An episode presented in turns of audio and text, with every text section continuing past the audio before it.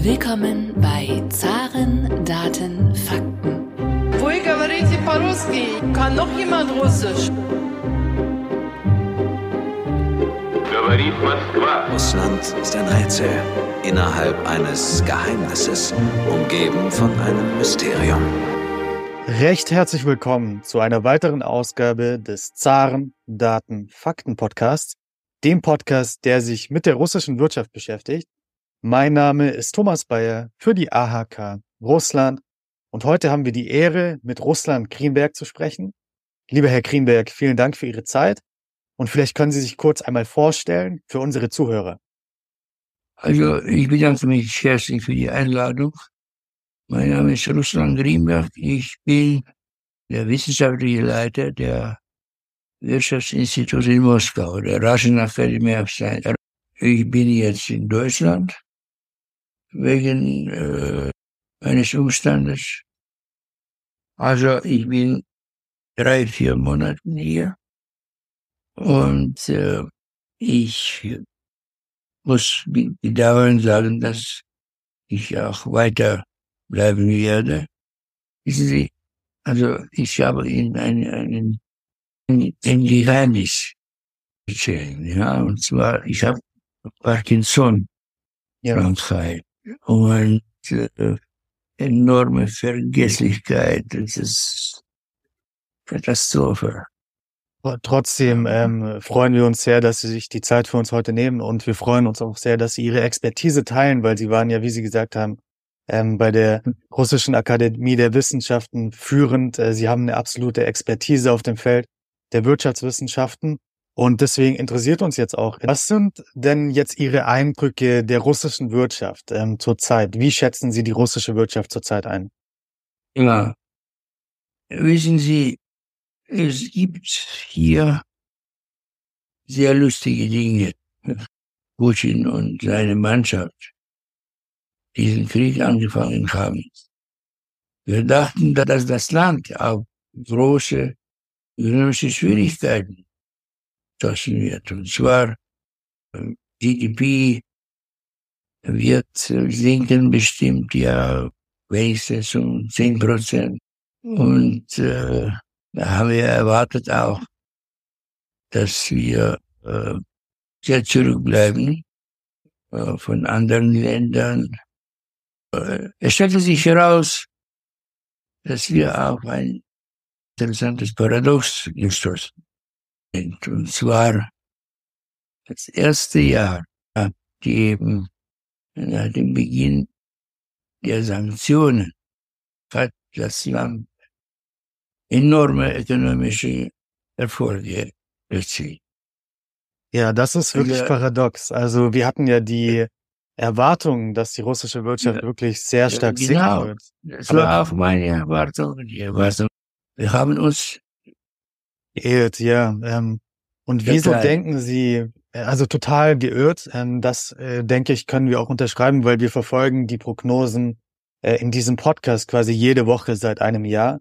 Und die Prognosen am Anfang, die gingen ja davon aus, teilweise von minus 30 Prozent Bruttoinlandsprodukteinbruch. Und was wir dann im letzten Jahr gesehen haben, waren ja ungefähr zwei Prozent.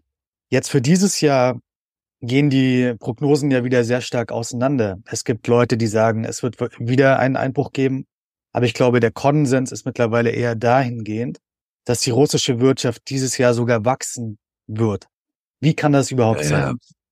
also ich sage dir, unerwartet bestimmt. Also wissen Sie, man konnte sich kaum vorstellen, dass äh, Sanktionen gegen Erdölverkäufe hier in Russland äh, äh, gut äh, beeinflussen werden. Äh, Russland hatte in diesem Jahr einen Rekord äh, erreicht, und zwar, wie ich mich erinnere, äh, 628 Milliarden Dollar. Das war russische Exporte. Enorm. Das- Keiner hat sowas erwartet. Und dazu kam noch eine äh, seltsame, noch ein seltsames Ding, dass Importe sind überhaupt nicht äh, gewachsen. Und deswegen haben wir bekommen also enormen Überschuss. Was erwarten Sie denn jetzt für das Jahr Ja. 2023 für Ja. die russische Wirtschaft? Ja, genau, genau. Und äh, ich muss sagen, dass viele meine Kollegen, die denken auch, dass der Einfluss der Sanktionen und weiter auch äh, sch- schwach aussehen wird und so. Wir müssen uns damit abfinden. Wir haben heute schon enorme Schwierigkeiten im Haushalt, Staatshaushalt. Jetzt haben Sie ja eine große Expertise. Sie, Sie waren ja, wie gesagt, ähm, bei der Russischen Akademie der Wissenschaften führend. Ähm, wo sehen Sie denn aktuell in der russischen Führung die wirtschaftliche Kompetenz? Viele der Experten, mit denen wir geredet haben, die haben gesagt, Elvira Nabiulina von der Zentralbank ist sehr kompetent. Sehen Sie die Kompetenz vor allem bei der Zentralbank oder sehen Sie die Kompetenz auch in anderen Ministerien? Man kann nicht sagen, dass sie äh, schlecht arbeiten. Wissen Sie, ähm, manche denken, dass Zentralbank die Währungs, den Währungskurs äh, verfolgen und äh, unterstützen relative Stabilität des Kurses. Aber ich, ich würde Folgendes sagen, man sollte nicht äh, vergessen, dass der Rubel äh, jetzt nicht mehr äh, konvertierbare Währung ist. Und diese Währungsbeschränkungen, äh, sie, sie geben natürlich äh, Möglichkeiten, den Währungskurs äh, zu leiten, ohne, ohne Risiko wie es früher war, als die, als die Währung äh, von allen Seiten benutzt wurde, ohne, ohne, ohne, Ohne die Beschränkungen. Ja, ja, ohne, Genau, ohne, ohne die Beschränkung. Beschränkungen. Ähm, Ja, ja. Wir hatten nur Überschuss, ja, im Außenhandel. Wenn man Dollarsituation betrachtet, dann kann man zum Schluss kommen, dass in Dollar ist Wirtschaftswachstum fast um 20 Prozent gestiegen. Ja. Es ist äh, unglaublich. Jeder Das ist eine ganz wichtige Frage, die Sie dir ansprechen. Würden Sie sagen, die russische Wirtschaft sollte überhaupt in Dollarwerten gemessen werden oder sollte man quasi den äh, Purchasing Power Parity Wert nehmen? Wie, wie schätzen Ja. Sie da die Sache ein? Ich denke, dass äh, heutiger Kurs, es ist äh, etwa 80, 80 Rubel pro Dollar, Mhm. wird mehr oder weniger stabil und äh, es, es wird davon abhängen, wie, wie wird die Situation mit Preisen, grundlegende Änderung in der Geografie des Außenhandels. Und zwar, äh, ich weiß schon mehr oder weniger genau, dass sowohl China als auch Indien, mh, sie, sie gebrauchen schon ihr, ihre Monopolposition. Hm. Sie kaufen sehr viel mehr Öl jetzt. Äh, Genau, Russland. und, und Ja. sehr wenig. Äh, Und äh, äh, mit großen Rabatt. Mhm. 30 Prozent, 25 Prozent. Und es, es, es wird auch weiter bleiben. Sie haben Das jetzt hier vi- viele Krisen gesehen in Russland. Sie haben ja die Rubelkrise 1998 gesehen. Sie haben die 2014er Sanktionen mitbekommen. Wie schätzen Sie denn die aktuelle Krise ein? Ist das eine wirkliche Krise oder ist das eine kleinere Krise für Russland? Es kommt darauf an, was, was Sie unter Krise verstehen. Keine, keine Krise haben. Wir haben vielleicht äh, noch schlechtere Mhm. äh, Situation, in dem Sinne, dass wir in die Phase eintreten. Man kann nicht sagen, dass, dass die Wirtschaft drastisch sinken wird. Mhm. Ich glaube kaum, dass äh, wie westliche Ökonomen auch sagen, sie erwarten immer äh, Massenproteste der Bevölkerung. Mhm. Aber äh, ich glaube nicht, dass das der Fall ist. Ja. Was ist mit Mittelklasse in Russland, in Deutschland? Wir haben drei, drei Viertel der Bevölkerung gehören zur Mittelklasse.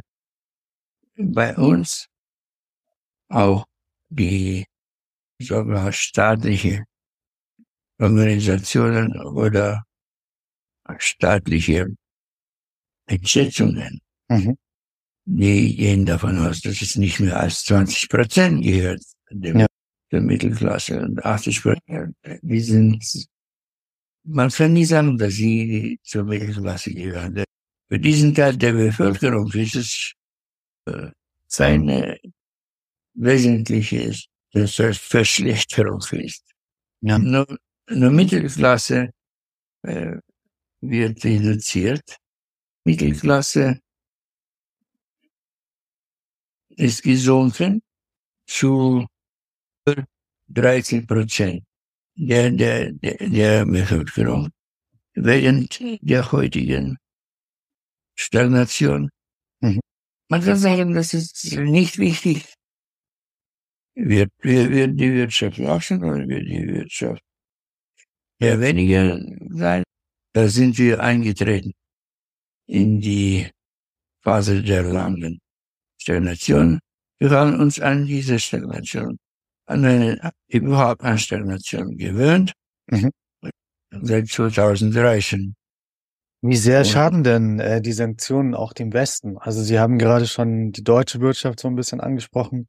Ähm, die läuft ja zurzeit nicht besonders gut. Also im letzten Jahr haben wir ja gesehen, dass Realeinkommen in Deutschland um vier Prozent gesunken sind. Ähm, wie sehr Ja, ja, schaden auch und- die Sanktionen Und, dem, und, und, und Löhne sind gesunken, ja. Reale Löhne, ja, Genau. um 4 Prozent habe ich gehört, das zum ersten Mal seit nach 2008, nach der Krise 2008. Und, äh, also, kurz gesagt, in Würze, wie, wie sagt man, in Kürze. in der Kürze Würze. liegt die Würze. In der Kürze liegt die Würze. Ist- Genau. Ja, steht darin, dass, dass Sanktionen werden sich verstärken, Mhm. Aber das wird nicht äh, entscheidende Rolle spielen. Aber, aber wir, wirtschaftlich, naja, das ist wir- wirtschaftlich kann nicht besser Ja. werden. Äh, und äh, dieses glückliche Produkt Mhm. vorigen Jahres wird sich nicht wiederholen. Das ist das Einzige, was man fest äh, sagen könnte. Alles klar. Ähm, ich denke, das, das waren sehr gute Aussagen auch zur Wirtschaft. Vielleicht noch eine andere Frage, die wenig mit der Wirtschaft zu tun hat. Aber Sie haben ja kurz vor dem Tod von Michael Gorbatschow, der ja im August 2022 gestorben ist, nochmal die Chance gehabt, mit ihm zu reden. Äh, und zur Vorbereitung auf das Gespräch haben Sie mir auch ein Buch geschickt, ähm, wo Sie ein gewisses Vorwort ähm, geschrieben haben, auch zu Michael Gorbatschow. Was hat denn Ihnen Gorbatschow ähm, am Sterbebett vielleicht nochmal gesagt? Wissen Sie, ist es äh, nicht so einfach zu beantworten. Ich äh, kritisiere mich da, dass ich äh, sehr tief gefragt habe, was ist seine Haltung zur heutigen Situation zum Krieg. Er war nicht äh, äh, zufrieden mit äh, meiner Frage. Mhm. Er hat sich, er hat sich schlecht gefühlt. Mhm. Und das Einzige, was ich sagen kann, Herr, dass er sehr niedergeschlagen war. Die Ergebnisse seiner Tätigkeit, Mhm. wie heißt es im guten Deutsch, an die Wand gefahren. Mhm, Ja, ich verstehe. Und äh, habe sehr lange gelebt hat. 90, ja. Mhm.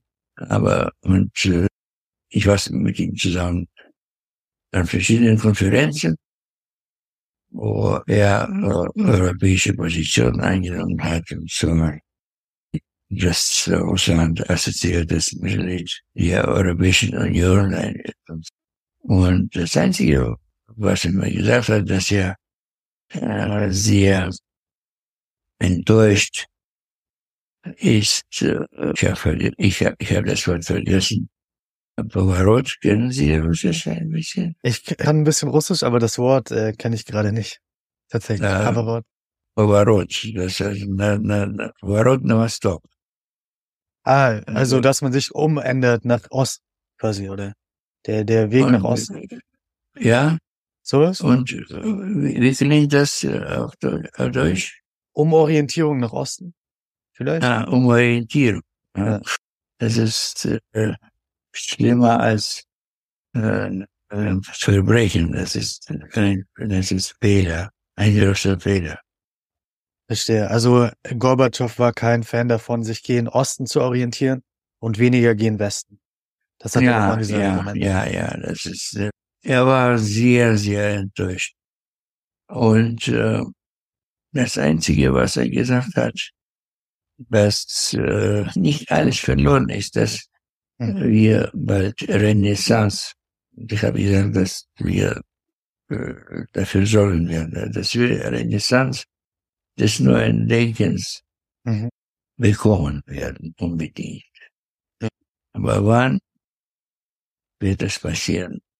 Davon, ob sie pessimistisch oder, oder optimistisch sind.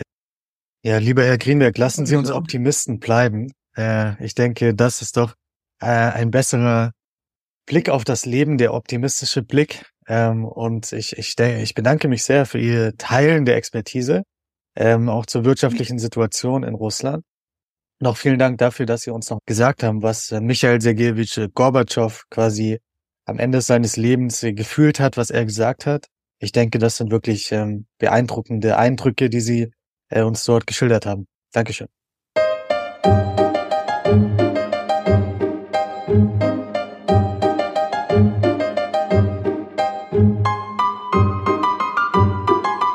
Dieser Podcast wurde präsentiert von der Deutsch-Russischen Auslandshandelskammer. Die Deutsch-Russische Auslandshandelskammer ist mit 1000 Mitgliedern der größte ausländische Wirtschaftsverband in Russland.